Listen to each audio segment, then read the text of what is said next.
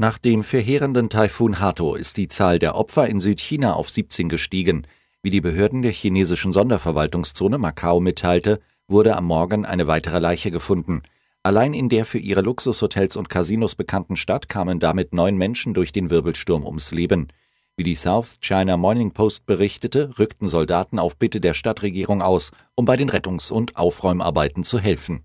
Die Nettoeinwanderung nach Großbritannien ist deutlich zurückgegangen, vor allem bei den EU-Ausländern. Sie sank demnach binnen eines Jahres bis Ende März bei allen Ausländern um 81.000 auf 246.000 Personen.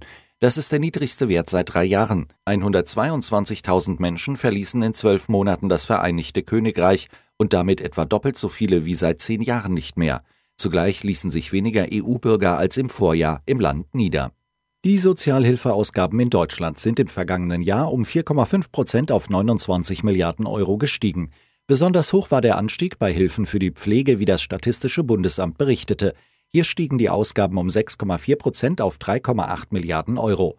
So waren gut 2,8 Millionen Menschen in Deutschland pflegebedürftig und damit fast 9 Prozent mehr als noch im Jahr 2013. Außerdem wurden insgesamt 1,2 Milliarden Euro für Hilfen zur Gesundheit, die Hilfen zur Überwindung besonderer sozialer Schwierigkeiten sowie die Hilfe in anderen Lebenslagen ausgegeben. In Hilfen für den Lebensunterhalt flossen 1,4 Milliarden Euro. In den alten Bundesländern wurden die Sozialhilfeleistungen in Höhe von gut 24 Milliarden Euro gezahlt in den neuen einschließlich von Berlin etwa 5 Milliarden.